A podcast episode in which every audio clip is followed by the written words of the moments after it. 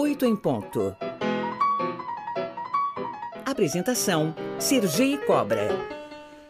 Eu converso sobre técnicas avançadas para reverter a calvície e também sobre o transplante capilar com a médica dermatologista Maria Angélica Murici, especialista em transplante capilar. Muito bom dia, doutora Maria Angélica. Seja bem-vinda ao Oito em Ponto. Bom dia. Um prazer convites e vai ser um prazer aqui esclarecer todas as dúvidas. Doutora, a Sociedade Brasileira de Dermatologia estima que o país tenha hoje cerca de 42 milhões de pessoas afetadas pela alopecia, também conhecida como calvície. A procura por um transplante capilar é a última opção para esses casos ou tem outros tratamentos? Com certeza, a principal uh, questão seria, primeiro, fazer um diagnóstico correto. Uh, alopecia ou alopécia é um termo uh, que indica que a pessoa está com queda de cabelo. Só que queda de cabelo não é tudo igual. E não são todas as quedas de cabelo que são calvície. Nós sabemos que a calvície é o padrão mais comum né, de perda capilar, mas existem outras quedas de cabelo, hoje em dia muito comuns, que nós chamamos, por exemplo, de eflúvio telógeno, causadas por emagrecimento, por uso de hormônios, por alguma doença, por problemas de tireoide, por anemia, etc. Então, assim, quando a pessoa está diante de uma queda de cabelo, a primeira coisa que ela deve fazer é consultar um médico dermatologista para entender o seu diagnóstico correto. Uma vez tendo o diagnóstico, vai se uh, estabelecer uma conduta, né? Uh, em casos iniciais de calvície, indica-se que primeiro inicie-se um tratamento clínico, que significa o quê?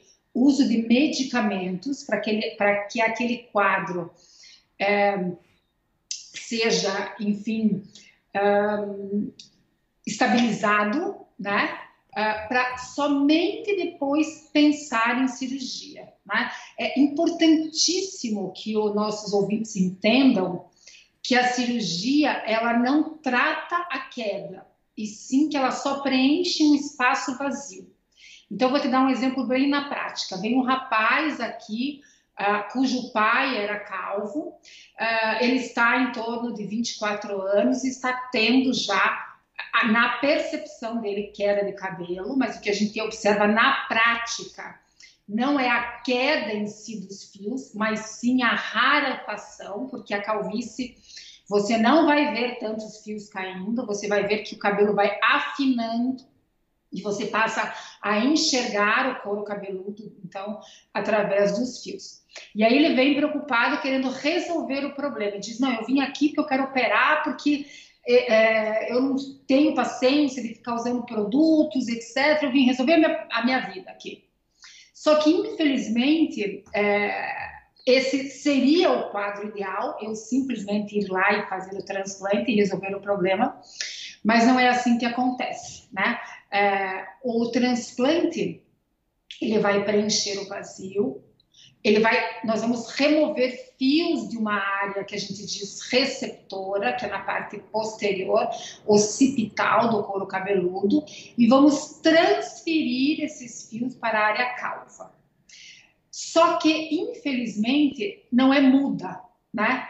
É, não é como uma planta que você tira um pedacinho, transplanta e aí cresce e a, da onde você tirou forma outro e a área doadora, infelizmente, ela é finita, ou seja, não vai ser sempre que ele vai sentir uma rarefação e vem aqui vem, e faz transplante. Não. Entendi. Tem que fazer todo um planejamento, porque ele pode, por exemplo, transplantar com 24 anos, mas se ele não preservar, se ele não cuidar dos fios existentes e que ainda estão sadios, a calvície evolui e ele fica daí só com os fios transplantados com um aspecto extremamente artificial no sentido de estética, né? Esse era o meu ponto que eu queria pegar. Porque a gente fala em evolução e, e você está falando que houve muita evolução e todo esse cuidado no diagnóstico para justamente não dar errado, digamos assim. Que se, se ficar com aspecto artificial, esse é o meu ponto. vai dar errado, assim, porque as pessoas vão olhar como no passado. Eu me lembro.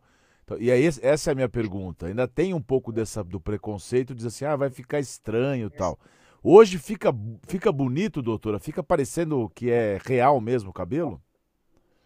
Com certeza, as técnicas evoluíram muito. Né? O transplante de cabelo era conhecido como o famoso cabelo de boneca. Né? É, nós estamos já nessa especialidade há mais de 20 anos e pudemos acompanhar toda a evolução da cirurgia da calvície. E antigamente, sim, eram tufos grandes, porque não se sabia se aquele enxerto ia pegar ou não. Mas com os estudos foi se evoluindo, é, o transplante foi se tornando cada vez mais delicado, mais microscópico, né?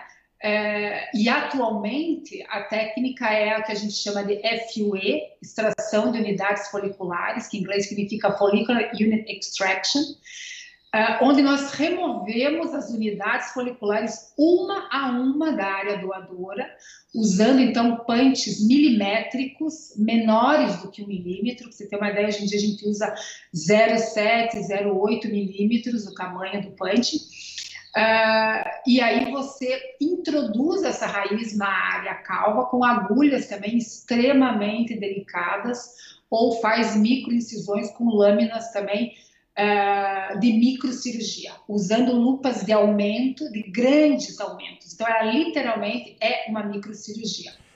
Mas claro que tudo isso parece muito simples. Ah, eu removo um cabelo de uma região e passo para outra. É, tanto é que hoje em dia está ocorrendo a popularização da técnica e, inclusive, há um pouquinho da banalização, como se tudo fosse muito fácil, né? Mas é óbvio que é, o conhecimento médico da anatomia é, faz uma grande diferença. Né? É, é uma cirurgia, existe anestesia. É, o ano, o ano, durante a pandemia, nós tivemos, inclusive, casos de morte de transplante de cabelo é, porque foram realizados em clínicas sem experiência e o laudo final foi excesso do uso de anestésico é, local. Então, há necessidade de sempre, aqui para o ouvinte, procurar pessoas que têm experiência na técnica, porque se hoje ainda ela for mal executada, ela vai deixar o aspecto artificial, sim, porque existe direcionamento, existe densidade, existe toda uma abordagem cirúrgica, um planejamento para que a cirurgia ocorra uh, e seja bem sucedida. Em mãos experientes, o resultado atual é extremamente natural e imperceptível. Né? Existem muitas pessoas no dia que você cruza na rua e você não tem nem, não faz nem ideia de que ali é um cabelo transplantado. Realmente, se a técnica for bem executada, o resultado é extremamente natural. Às 8 horas e 38 minutos, nós estamos conversando com a doutora Maria Angélica Murici, que é especialista em transplante capilar. Antes de você entrar no ar, doutora, eu falei daquele caso do Will Smith, que deu um tapa na cara no Oscar do outro ator, justamente porque a mulher dele, do Will Smith, parecia que estava com um problema de calvície. Eu acho que é, o termo é alopsia. É.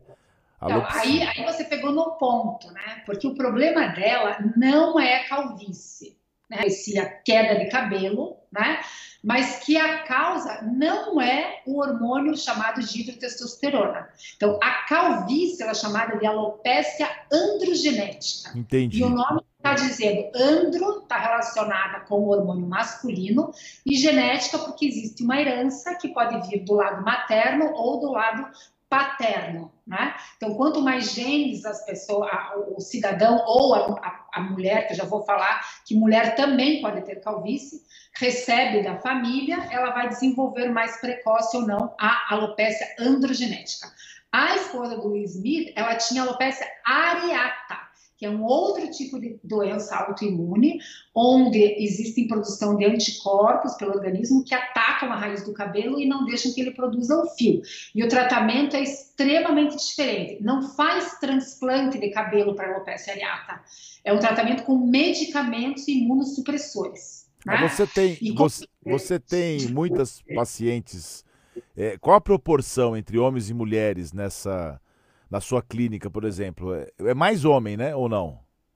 Então, para tratamento, para transplante capilar, sim, é, chega a ser 95% homens e 5% mulheres, até porque a, a, o diagnóstico de calvície feminina é algo novo para a população, né? A mulher ela possui hormônios protetores que impedem que ela se torne totalmente calva. Então você não vai cruzar na rua com mulheres com entrada ou sem cabelo, como existem essas calvícies avançadas grau 7 dos homens. A mulher vai ficando rala, ela vai perdendo cabelo na linha de divisão do meio aqui da cabeça uh, e vai começando a enxergar o couro cabeludo. Acaba sendo uma perda um pouco mais difusa. Mas se essa mulher é, perceber cedo essa rarefação, procurar auxílio médico, fazer tratamento medicamentoso, estabilizar aquela perda, e se ela tiver uma área doadora, que nós chamamos na parte de trás, é, densa, ela também pode ser submetida ao transplante capilar. E o grande diferencial hoje em dia em nossas mãos é que nós realizamos essa técnica do FUE sem raspar os cabelos, né? Então, existe Entendi. um preparo no dia anterior e não há necessidade de raspar. Inclusive, nós temos vários pacientes masculinos é, que também não querem raspar o cabelo e nós realizamos a técnica do FUE sem raspar os cabelos. Doutora, para a gente encaminhar a entrevista para o final, que infelizmente o nosso tempo é curto, vamos fazer aqui uma espécie de um ping-pong. Eu vou falar algumas coisas, você diz se é mito ou realidade, tá bom? Para prevenir a, a, queda de cabelo.